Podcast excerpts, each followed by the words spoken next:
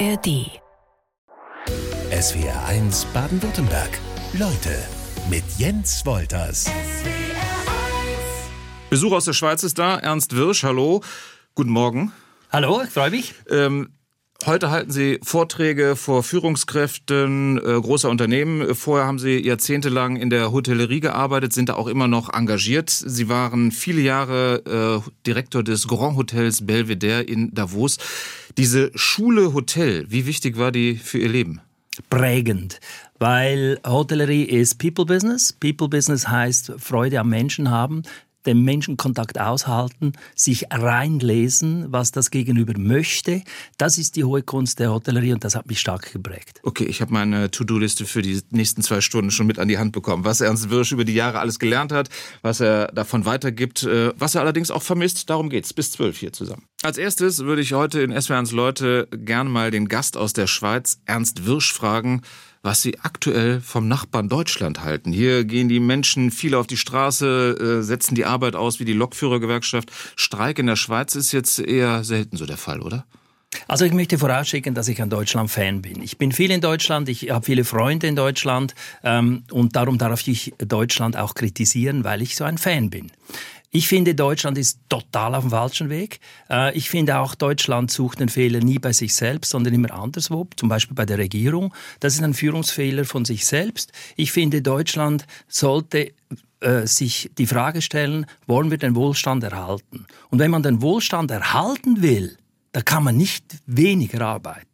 Das ist eine Provokation, das weiß ich, aber das sollte auch gesagt werden dürfen in einem demokratischen Deutschland. Und ich wünsche Deutschland wieder Leistungsbereitschaft und ich finde, dass die Arbeit nicht permanent reduziert werden kann, weil man kann sehr viel Sinnstiftendes im Arbeit finden. Und ich hoffe, wir werden Nützliches heute in diesen zwei Stunden darüber hören. Das erste Ausrufezeichen haben Sie auf jeden Fall schon mal gesetzt, da bin ich mir sicher. Ähm, wenn wir über kürzere Arbeitszeiten, höhere Löhne sprechen, dann könnten wir auch schnell über die Menschen in der Hotelbranche sprechen, in der Sie sich ganz gut auskennen. Da wird auch viel gearbeitet, ob der Lohn immer stimmt, da fehlt mir so der Überblick. Aber was hätten Sie früher als Hoteldirektor, welches Verständnis dafür gehabt, wenn die Belegschaft gesagt hätte, oh, heute streiken wir mal? Also ich hätte es jetzt sicher akzeptieren müssen. Äh, ich hätte aber vorher geschaut, was haben wir falsch gemacht, dass es zu dieser Situation kommt. Wenn man nicht wertschätzend und anerkennend führt, riskiert man immer eine Revolte. Und von mir aus gesehen ist es ein Führungsthema.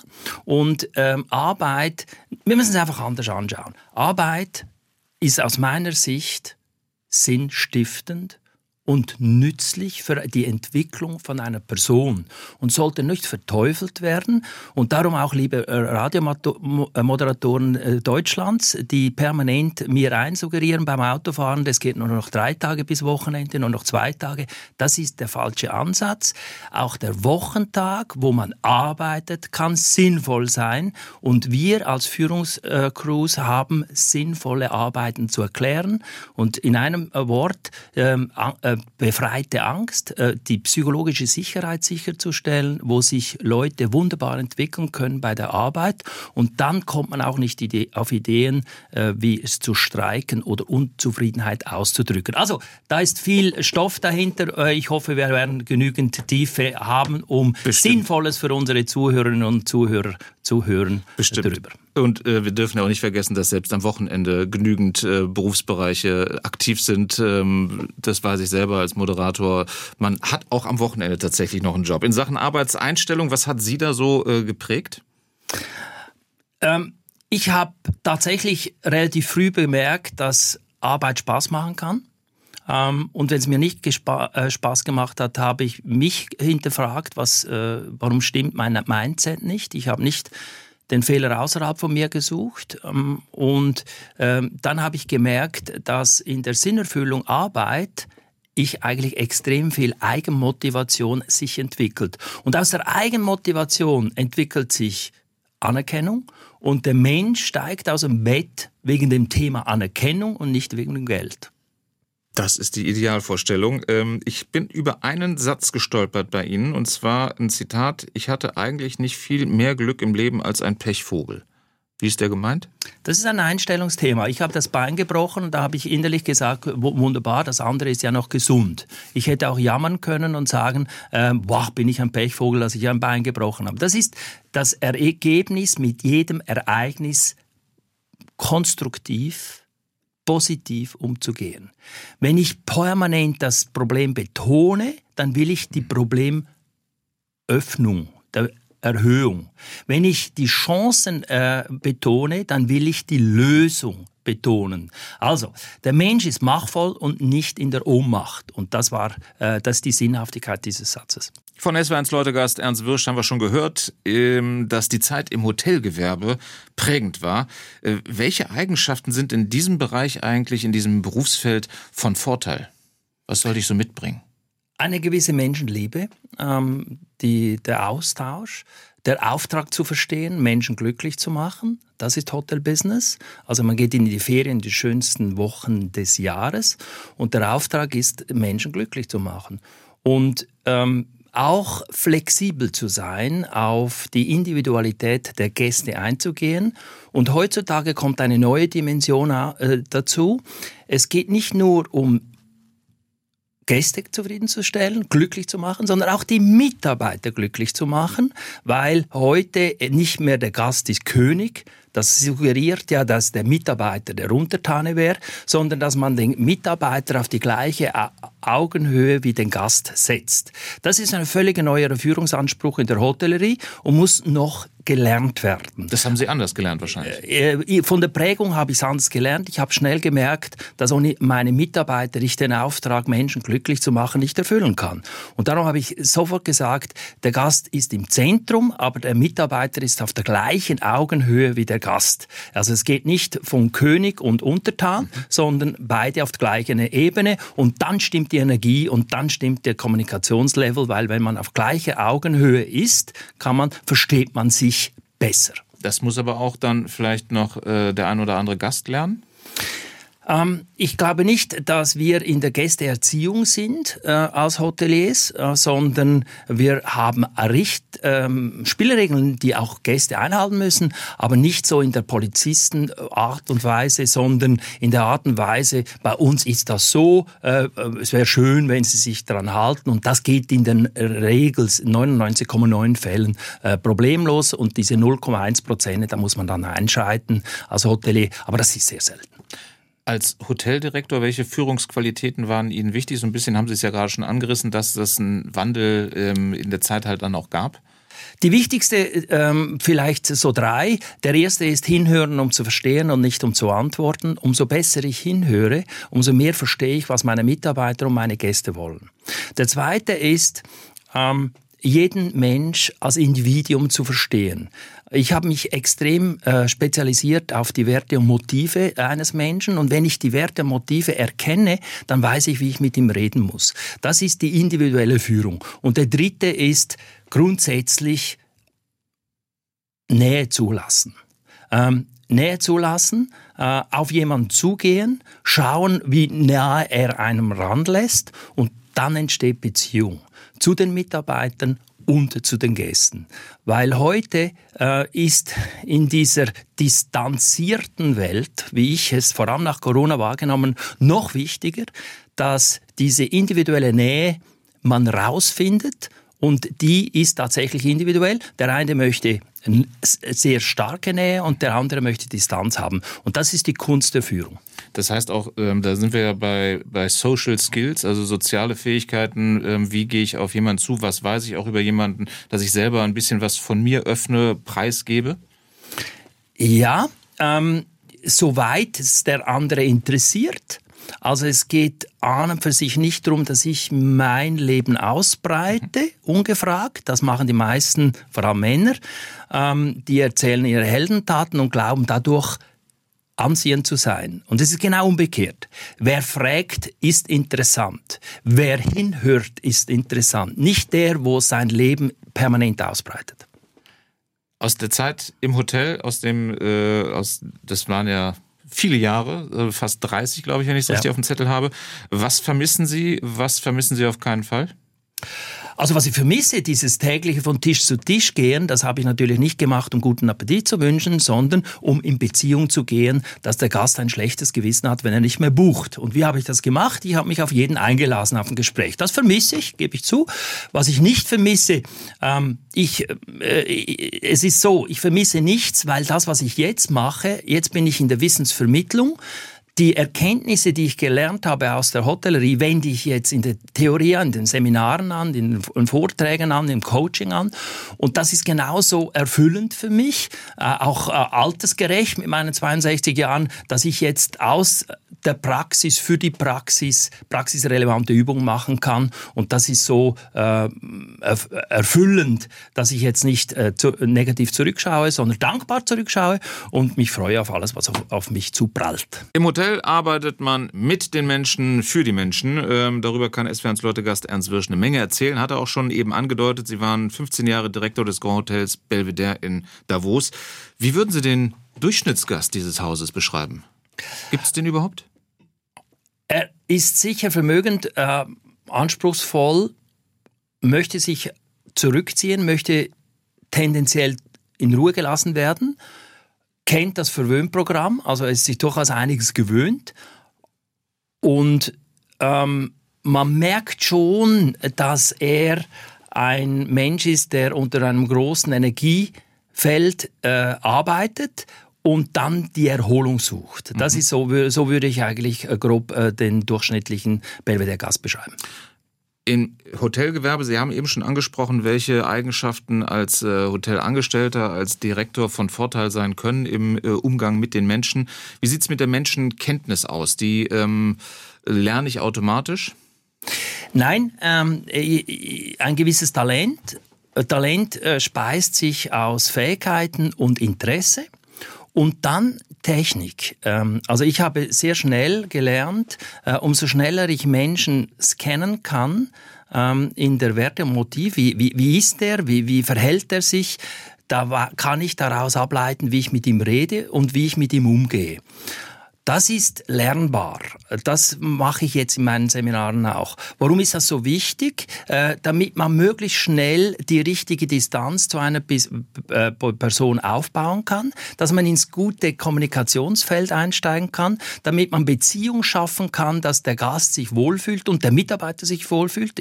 Sie merken, ich, ich erwähne immer Gast mhm. und Mitarbeiter gleichzeitig, weil beide sind gleich wichtig. Und das ist ähm, ähm, eigentlich die Kernaufgabe des äh, Gastgebers. Der Gastgeber ist ein Menschenscanner. Ähm, und nicht, und Scannen hat nichts zu tun mit gut und schlecht. Also er sagt, er will nicht herausfinden, ob ein Mensch gut oder schlecht ist. Das ist nicht das tägliche Brot, sondern wie ist er? Ohne gut und schlecht. Nur wie ist er? Wie tickt er? Weil aus daraus leite ich ab, wie ich ihn, mit, äh, wie ich ihn anspreche. Also kein Menschenkenner, sondern ein Menschenscanner. Nach welchen ja. Punkten scannen Sie? Ähm, wie verhält er sich? Wie offensiv ist er? Wie introvertiert? Ähm, wie ähm, extrovertiert er ist? Wie kommunikativ äh, ist ist er, auf was legt er Wert, ähm, wie viel Mal war er schon da, ich, ich schaue die Historie an, ist er das erste Mal da, ist, wie lange ist er da, was hat er, hat er Wünsche formuliert und so weiter. Das ist ein ganzes Mosaik an Informationen, die ich verarbeite und dann im ersten Kontakt abgleiche, stimmen das, äh, stimmen mein, mein ein Bild von ihm? Und daraus leite ich dann das Mosaikbildung ab, wo ich dann immer weiter verfeinere. Und nach drei, vier Tagen bin ich in der Lage, äh, ein ziemlich äh, starkes Bild von der Person zu haben, wo ich nachher weiß, wie viel äh, Aufmerksamkeit dieser Gast braucht. Welcher äh, Typ Gast ähm, war Ihnen am liebsten, welcher nicht so sehr? Äh, die, die das Gegenteil von mir waren, die haben mich am meisten ähm, gefordert und die waren für mich der, die größte Herausforderung. Weil die, die so sind wie ich, da war, wusste ich ja, ich muss es nur so machen, wie ich es gern habe, das war einfach.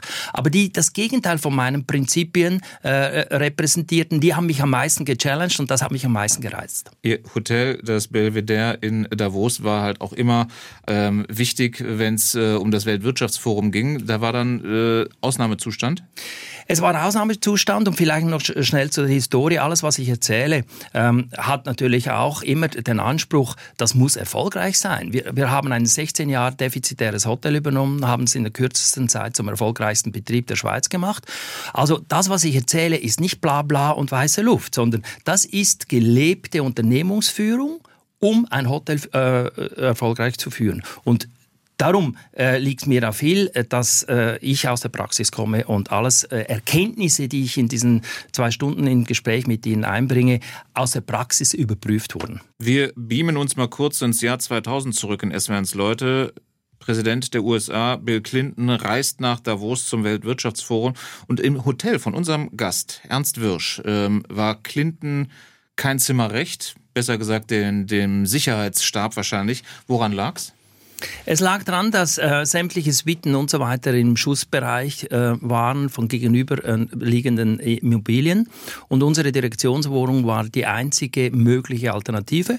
Und wir haben bis dahin nie unsere Direktionswohnung äh, geräumt, aber für den amerikanischen Präsident haben wir das tatsächlich gemacht. Was heißt äh, geräumt? Sie haben alles, was irgendwie ähm, an persönlichen Dingen da war, mitgenommen für kurze Zeit? Yes, genau, das war es uns wert, weil äh, wir finden schon, dass äh, der amerikanische Präsident ist kein normaler Präsident, das ist wirklich der Führer der freien Welt. Und dann haben wir ähm, auch noch nicht gewusst vor, im Vorfeld, was für eine außergewöhnliche Persönlichkeit dieser Clinton war. Und wir hatten dann die Chance, mit ihm näher zu kommen. Und darum würde ich alles wieder so machen, wie ich es damals äh, zusammen mit meiner Frau entschieden habe. Und wenn ich das, äh, als ich das gelesen habe, dass Sie halt ähm, ja kein normales Hotelangestellter oder Hoteldirektor Gastverhältnis hatten. Wie, wie kann ich mir das vorstellen? Ich, ich lese, es gibt einen regelmäßigen Kontakt. Äh, keine Ahnung, Sie könnten wahrscheinlich das Handy aus der Tasche ziehen und den anrufen oder äh, heißt regelmäßig, dass man sich zu Weihnachten eine Karte schickt? Also wir hatten äh, schon mal bei der, als er als Präsident angekommen ist, 20 Minuten mit ihm allein, meine Frau und ich. Und er das war schon außergewöhnlich, weil mit ihm ist man eigentlich nie allein. Da sind immer unheimlich viele Leute um ihn herum. Dann äh, ist er fast zehn Jahre äh, nachher, äh, zehn Jahre lang als Ex-Präsident äh, Stammgast gewesen am World Economic Forum. Und da hatten wir mehr Zeit, mit ihm in, in Beziehung zu gehen. Und das Charismatische das, was mir so geblieben ist von ihm, und darum bin ich auch so begeistert von ihm, ist, er ist einer, der mehr fragt, als erzählt. Das würde man ihm gar nicht so geben. Und das macht ihn so charismatisch, das macht ihn so interessant. Und im Gegensatz zu vielen Menschen, er hört auch zu. Also er wusste noch in einem Jahr äh, später, was wir besprochen haben. Und das Zweite, er hat so eine innere Ruhe ausgestrahlt, die mich immer begeistert haben. Müssen wir mal vorstellen, ein amerikanischer Präsident, was für ein ähm, wildes Umfeld da ihn begleitet und er total in der Ruhe. Und ich konnte mal ähm, eines Abends als Ex-Präsident haben wir mal ein Glas Wein getrunken, alleine mit ihm, mit, mit ihm reden können. Und da hat er mir auch erzählt von der Ich-Zeit, also da, wie er sich ausschaltet aus der Spannung, äh, so zwei, drei Mal pro Tag, zweimal fünf Minuten, völlig sich verabschieden von der runterfahren, in die Entspannung zu gehen, um wieder Leistung zu bringen. Und seitdem mache ich das auch. Ich vermittle das sogar in meinen Seminaren. Und seitdem sage ich auch, der amerikanische Präsident hat mir vermittelt, ich habe immer Zeit. Ist das nicht cool? Und ich habe gesagt, seit 2000, ich habe immer Zeit. Präsident Clinton hat mir beigebracht, nur Wichtigtuer sagen, sie haben keine Zeit. Das ist schon mal ein guter Satz, aber jetzt bin ich natürlich, jetzt haben Sie mich wirklich äh, heiß gemacht. Wie kann ich dreimal am Tag oder von mir so nur zweimal am Tag den Schalter so umlegen, dass ich mich einmal ausschalte, ähm, um wieder zu Kräften zu kommen? Die Ich-Zeit ist ähm, Langeweile aushalten. Auf die Toilette zu gehen ohne Handy das ist äh, technisch möglich. Äh, das muss man jungen Menschen auch noch beibringen. äh, das wäre technisch möglich. Es ist kein kausaler Zusammenhang okay. zwischen Toilettierung und dem Handykonsum. Äh, und dann die Augen runterfahren, einfach die Reizüberflutung verabschieden für fünf Minuten um in die Entspannung zu gehen, dem Körper ein Signal zu geben, du darfst jetzt mal nichts leisten. Ich-Zeit ist, dem Gras zusehen, wie es wächst, äh, dem Bach zuhören, was für Geräusche es macht, sich einfach verabschieden von der Reizüberflutung. Das ist für mich das perfekte Programm, um wieder in die Leistung zu gehen. Wenn wir das nicht tun, machen wir das, was der äh, Bergbauer macht mit der ungeschliffenen Handsense, der Gras rumrupft. Da läuft ein anderer Bergbauer vorbei und sagt, du Kollege, ich schleif mal deine Handsense. Und der sagt, ich habe keine Zeit. Also wenn wir keine Zeit für das Wesentliche haben, dann wollen wir in der Überforderung gehen. Und der Körper, was macht er? Die Notabschaltung. Das ist bei uns Männern dann meistens Herzinfarkt und das ist tragisch.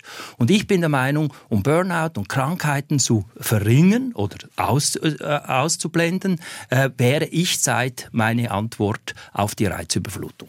Ich Zeit, ich versuche das heute Nachmittag mal. Es werden es Leute weiter mit Ernst Wirsch. Ich habe Sie eben schon zitiert äh, zur Eröffnung der Stunde. Die heutige Jugend ist verweichlicht. Wie kam es zu dem Satz? Hat sich da bei Ihnen einiges angestaut, dass es so raussprudelte oder welche Beobachtungen sind äh, bei Ihnen dem vorausgegangen? Da sind mehrere Sachen zusammengekommen. Äh, ich habe wahrgenommen, dass äh, viele so äh, plakativ sagen, die Jugend ist großartig und ohne, ohne Wenn und Aber. Und ich wollte einen anderen Denkanstoß geben. Äh, ich wollte nicht provozieren, sondern einen Denkanstoß. Ich glaube, dass tatsächlich einige Junge großartig sind, aber ein Großteil ist verweichlicht. Warum? Weil die Eltern haben denen alle Probleme abgenommen. Und die haben, und dieses, dieses Wissen habe ich aus Kontakten mit Lehrern und Schulleitern, die mir gesagt haben, der Umgang mit den Kindern geht noch, aber der Umgang mit den Eltern ist unausstehlich. Warum? Weil die Eltern sich permanent einmischen. Und wenn die Eltern das Gefühl haben, sie müssen jedes Problem der Kinder lösen, führt das nicht zur Eigenständigkeit, zur Bildung, Erziehung von Kindern, die sie gesellschaftsfähig machen. Und darum stelle ich durchaus fest, bei einem Großteil, nicht bei allen, bei einem Großteil der Kinder, dass sie bei jedem Problem schneller aufgeben, kleine Resilienz auch haben, mhm. ähm, empfindlicher sind und sofort nach Eltern schreien. Und das ist ein Erziehungsfehler. Und ich mache den Finger nicht auf die Kinder, sondern auf uns, auf die Babyboomer und auf die Z-Generation, die äh, im Erziehungsansatz gesagt haben, uns, jedes Kind, unsere Kinder sind etwas Besonderes. Und das ist natürlich ein Erziehungsfehler, weil wenn wir glauben, dass jeder Mensch etwas Besonderes ist, machen wir ihn unglücklich. Warum? Weil niemand ist, jeder Mensch ist einmalig, aber nichts Besonderes. Weil wenn jemand etwas Besonderes ist, lösen wir eine Erwartungshaltung an, die das Kind nicht erfüllen kann. Darum, wir sollten das Kind stärken, aber nicht zu etwas Besonderem deklarieren der Satz alleine, Sie haben gerade gesagt, Sie wollten, Sie wollen damit nicht provozieren. Welche Reaktionen haben Sie kassiert dafür? Heftige. Ähm, die Eltern haben mir mehrheitlich recht gegeben, die Jüngeren sehen das ganz anders. Das äh, genügt mir eigentlich. Ähm, etwa drei Viertel finden es richtig, die Aussage, und ein Viertel findet es völlig daneben. Und das ist auch richtig. Man darf das wirklich unterschiedlich sehen. Mir geht es darum, dass wir eine Diskussion führen, wie können wir die Kinder leistungsgerecht ähm, ausbilden, führen, äh, stärken, ähm, die Stärken äh, des Kindes hervorheben. Wie können wir sie resilient machen? Das ist eigentlich äh, der Ansatz, den ich habe. Und ich glaube schon, es ist natürlich so, zwei Sachen, die wir nicht lernen im Verlauf des Lebens. Das ist Erziehung und Führung von Menschen. Das setzt man voraus, dass man das kann. Und genau so sieht, kommt es jetzt halt auch raus. Äh, wir sehen sehr viele Erziehungsfehler in, im, im, Umgang mit den Kindern und das wird von den Lehrern und den Schulleitern äh, weitgehend so bestätigt. Eigenschaften, die Sie dem Nachwuchs auch noch zuschreiben, zu schnell aufgeben, rasch genervt sein, kränklich, empfindlich, was Sie gerade schon angesprochen haben. Ähm, das sind ja wirklich dann sage ich mal, das ist eine, eine Beschreibung, die natürlich irgendwo was offenlegt. Sie sind selber auch Vater. Wie, wie haben Sie sich sozusagen selber äh, damit auch angezeigt? Äh, wir haben, ich will jetzt nicht verherrlichen meine Kinder, die sind wirklich gut rausgekommen und sind tüchtig und arbeiten viel, äh, weil sie den Sinn in der Arbeit gefunden haben. Ähm, das hat aber auch zu tun, dass wir sehr viel äh, bereits als Kind die Leute, die Kinder arbeiten haben lassen. Für kleine Tätigkeiten haben sie etwas machen müssen und haben sie auch was bekommen und so weiter. Und das ist für mich Prägung, das ist für mich Erziehung, die Kinder zur Selbstständigkeit erziehen. Natürlich natürlich ähm, nicht zu Klons von Eltern, sondern zu etwas Eigenständiges, aber sie müssen auch breitbeinig lernen, durchs Leben zu gehen, also nicht nach jedem Windstoß umzufallen. Und das ist für mich Erziehung. Und dann bekommt es ähm, etwas Sinnvolles, äh, weil das Ziel jeder Erziehung im Umgang mit den Kindern ist, dass sie äh, selbstständig dann ihre Aufgaben, die sie ausgesucht haben, freiwillig bestehen können. Wie sind Sie im Hotel als Direktor mit dem Nachwuchs umgegangen? Ähm, wir haben im Hotel gewohnt, in praktisch von den 30 Jahren, 20 Jahren. Und so hatten wir einen engen Kontakt mit unseren Kindern. Sie sind Teil des Betriebes gewesen. Wir haben sie trotzdem immer ein bisschen abgeschottet vom Hotel ähm, und haben sie aber auch in den Ferien und so weiter auch mitarbeiten lassen, ähm, wenn sie das wollten. Und sie wollten auch Teil sein von der Hotel. Und Hotel ist etwas sehr Lebendiges, wo man Kinder gut einbauen kann. Aber nicht als Kinderarbeit, sondern als Job, Joberledigungen. Kritik an der Jugend haben wir von SW1 Leutegast Ernst Wirsch schon gehört. Ähm, eine Frage der Erziehung äh, haben Sie schon deutlich gemacht. Das heißt, wir, gibt ja dann so den Begriff Helikoptereltern ähm, oder dass wir halt unsere Kinder einfach verhätscheln. Ähm, das ist so der, der Grund dafür, dass Sie sagen, die Jugend ist verweichlicht? Also nochmal, ich glaube nicht, dass wir ansetzen müssen bei den Kindern. Die Kinder sind das Produkt äh, der Erziehung, wie wir sie erzogen haben. Ich glaube wirklich, dass wir Erziehungsfehler gemacht haben. Wir haben zu viel äh, Geld und zu wenig Zeit investiert in die Kindererziehung. Aus wirtschaftlichen Gründen, da, da, da gibt es mehrere Gründe, warum das so ist. Ähm, und haben dadurch, wenn man ähm, zu viel, zu wenig Zeit hat und zu viel Geld, dann verhätschelt man sie, man verwöhnt sie, man macht alles möglich für die Kinder und setzt keine Grenzen. Und in der Führung ist es, äh, geht es immer um diese Dosierung zu finden zwischen Harmonie und, und Konsequenz. Das Gegenteil von Konsequenz ist eben nicht Inkonsequenz in der Führung, sondern Harmonie. Und natürlich will man eine harmonische Beziehung zu den Kindern, aber man muss auch Grenzsetzungen machen. Und wenn man den Mut nicht hat, Grenzsetzungen, dann verlieren sich die Kinder in der Orientierung, im Verhalten. Und das ist nicht nur da äh, sichtbar, sondern auch später dann in der Führung. Und aus dem äh, äh, leitet sich meine These ab, dass viele, nicht alle, bitte, nicht alle, äh, aber viele Jugendliche äh, verweichlicht sind und zu schnell aufgeben und nicht kämpfen. Und ich finde schon, äh, äh sollte, man sollte sagen dürfen, wollen wir die Leistungserhalten, äh, Leistungserhaltungsmentalität steigern, halten oder sinken? Und ich bin der Meinung, es ist sinn- und nutzenerfüllend, nachzudenken, was kann ich tun, dass ich mehr Leistung bringen kann, weil Leistung bringen, hat eine Sinnhaftigkeit, ich bekomme dann Anerkennung. Und der Treiber, aus dem Bett zu gehen am Morgen, ist immer Anerkennung. Und keine Kohle. Über die Jahre hinweg im äh, Hotelgewerbe, welche Unterschiede oder welche Entwicklung haben Sie da beim, beim beruflichen Nachwuchs feststellen können?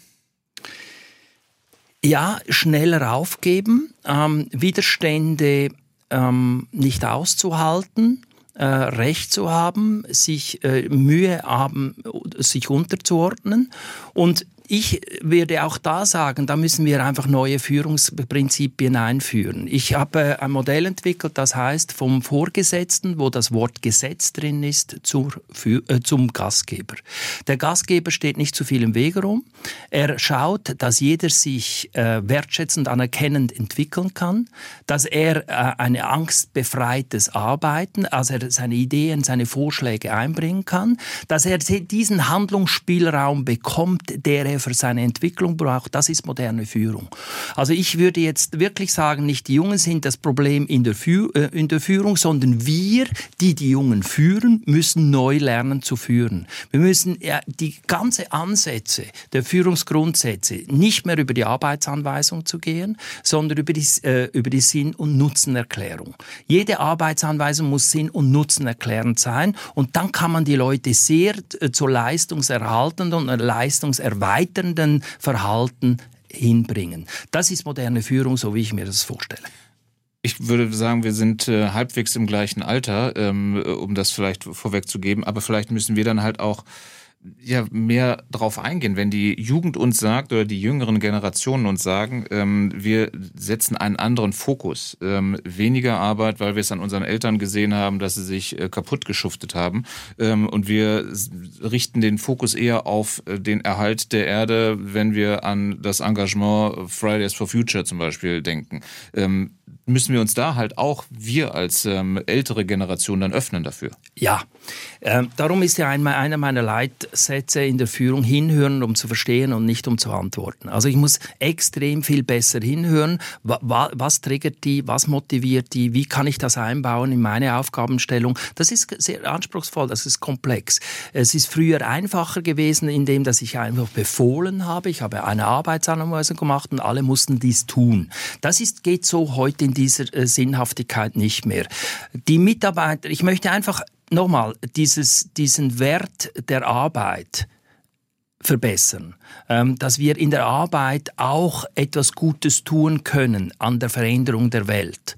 Nicht nur der, in der Freizeit, nicht nur bei den Streiks oder bei äh, Freizeitbetätigung, auch innerhalb des Arbeits, ein gesundes Arbeitsverhältnis. Das ist Führung. Das gehört zur Verbesserung der Welt auch dazu. Und da habe ich doch einen edlen Ansatz, in dem, dass wenn wir das Arbeitsklima verbessern, wir auch einen Beitrag zur Verbesserung der Welt machen.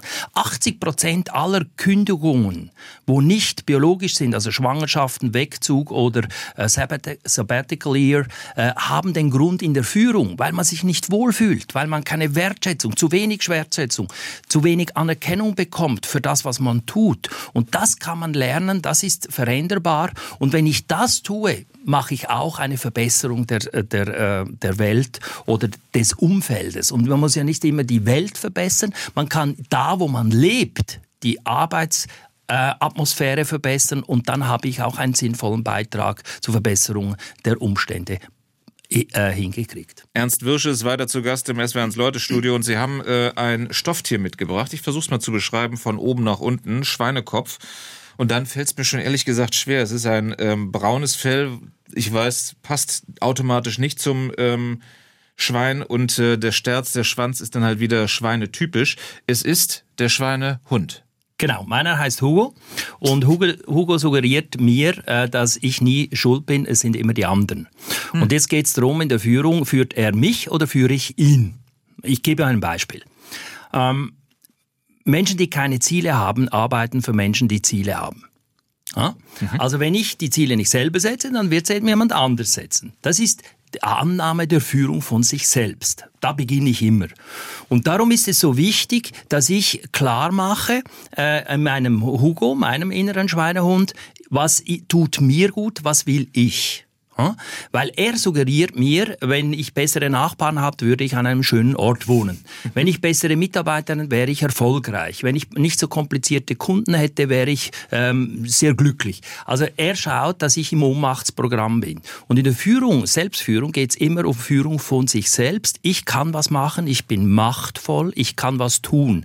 Darum komme ich zur Gleichnis, jedes Problem ist ein Führungsproblem. Und jedes Problem ist ein Führungsproblem, beginnt immer bei sich, Führung von sich selbst und dann kommt lange nichts, dann kommt Führung von Mitarbeitenden und dann auch Führung von Kunden.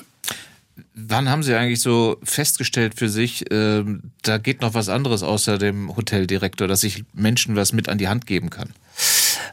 Äh, die Grundlage war, dass ich mit meinen Überlegungen die Leute erreicht habe. Die Mitarbeiter haben gerne für mich gearbeitet. Ich habe eine kleine Fluktuation gehabt. Ich habe eine kleine Krankenstände gehabt. Die Leute haben äh, jahrelang für mich gearbeitet, äh, haben sich identifiziert mit meinen Ideen. Und das hat mir äh, dann die Signale gegeben, das ist vermittelbar. Und so bin ich eigentlich erst mit 50 in die Wissensvermittlung gegangen. Und heute äh, wende ich das überall an, weil die Werte und Motiv, also dieses Kennen von Menschen, auf den eingehen, beginnt ja immer bei sich selber. Wie bin ich eigentlich? Warum ticke ich so? Warum rede ich so? Warum, wo bin ich empfindlich? Wo bin ich nicht empfindlich? Wie kann ich äh, lernen, mit dem umzugehen? Das ist für mich äh, moderne Führung und das strahlt man ja dann auch aus. Und erst wenn man etwas ausstrahlt, kann man auch Leute erreichen. Man muss nicht Fans haben, also ein Führungskraft ist kein Guru, der äh, irgendwo den Ton äh, vorgibt und alle äh, hecheln hinternach, sondern er soll der Ton der Überzeugung. Äh, das macht Sinn, das macht mich stark. Die Frage, die sich stellt, wie bin ich auf diese Themen gekommen? Ganz simpel. Ich wusste, dass meistens Mitarbeiter besser waren in allem als ich. Und das Einzige, was ich konnte, ist führen und äh, die Leute zum Glänzen bringen. Und das hat mich dann qualifiziert als äh, Gastgeber oder eben als Führungskraft der modernen Natur. ich habe auch gelesen, dass Sie ähm, Glückstrainer sein sollen. Ja. Wie geht das? Ähm, ich habe sich stark damit befasst, als Fünf-Sterne-Hotelier, äh, wo vermögende Menschen zu mir in die Ferien gekommen sind und viele von, nicht alle, aber viele von denen sind so unglücklich gewesen. Und habe gesagt, jetzt hab, haben die alles erreicht und sind trotzdem unglücklich. Also, erste Gleichnis, ähm, Glück und Zufriedenheit hat nichts mit Materialismus zu tun, das sind andere Werte. Und da habe ich mich tatsächlich mit dem Thema befasst und mache auch äh, ähm, Module daraus. Ähm, die Glücksformel, mit der ich arbeite, heißt Glück, Realität, ist minus Erwartung. Wenn die Realität besser ist als die Erwartung, bin ich glücklich. Wenn die Erwartung höher ist als äh, die Realität, bin ich unglücklich. Und das sind diese zwei Drehschrauben der Veränderung. Wenn ich also an der Erwartung, an der Realität etwas verändere, verändere ich meinen Zufriedenheitsgrad. Und das ist äh, für mich auch die Voraussetzung, erfolgreiche Führungskraft zu sein, dass ich selbst mit mir zufrieden bin. Es werden Leute mit der Schlussrunde mit Ernst Wirsch. Ähm da hat es ein paar Reaktionen gegeben und ein paar sehr viele, ähm, die viel auf ihr Konto einzahlen, aber es gibt auch welche, die anderer Meinung sind. Wir gehen sie mal alle durch und ähm, je kürzer wir reagieren, desto mehr Reaktionen können wir mit reinbauen. Äh, Thomas Goschoni aus Tübingen hat geschrieben, ich habe gerade die Aussage des Studiogastes gehört, Arbeit ist sinnstiftend. Sicherlich ist das so, aber eben nicht nur Arbeit. Bitte fragen Sie doch Ihren Gast, ob er Kinder großgezogen hat. Haben Sie schon erklärt, haben Sie. Ähm, das kann auch durchaus sinnstiftend sein und ähm, wenn sich Mann und Frau, die beiden Eltern das aufteilen, äh, ist es für beide anscheinend gleich sinnstiftend, ähm, ob sie da mitgehen oder nicht, wenn es beide Parteien sich gleich aufteilen. Ja, da, da gehe ich mit. Äh, einfach noch eine Gleichung. Mir geht es nicht unbedingt um mehr Arbeit, sondern in der Zeit, wo ich arbeite, effektiver äh, zu arbeiten, indem ich in einem wohlbehalteneren Umfeld wirken kann. Eine positive Zuschrift von Susanne Fuchs aus Neuberend. Ähm, herzlichen Dank. Äh, kluge, wahre Worte von Ihrem heutigen Gast. Das dürfen Sie sich sozusagen gerne äh, mit in die Tasche stecken. Rolf aus Darmstadt hat geschrieben, guten Morgen zur Bemerkung von Herrn Wirsch. Wenn wir von Wohlstand reden, müssen wir uns äh, zuerst einig sein, wie wir das zu verstehen haben. Mehr Konsum, mehr Reisen oder primär Lebensqualität, die oft mit dem menschlichen Miteinander zu tun hat, als mit Konsum. Ich denke, es ist beides. Es ist ähm, das Wohlbefinden und der Materialismus. Die Frage, die diese Gesellschaft stellen wollen, wollen wir den so halten? Ich bin immer noch der Meinung, dass die Mehrheit das will.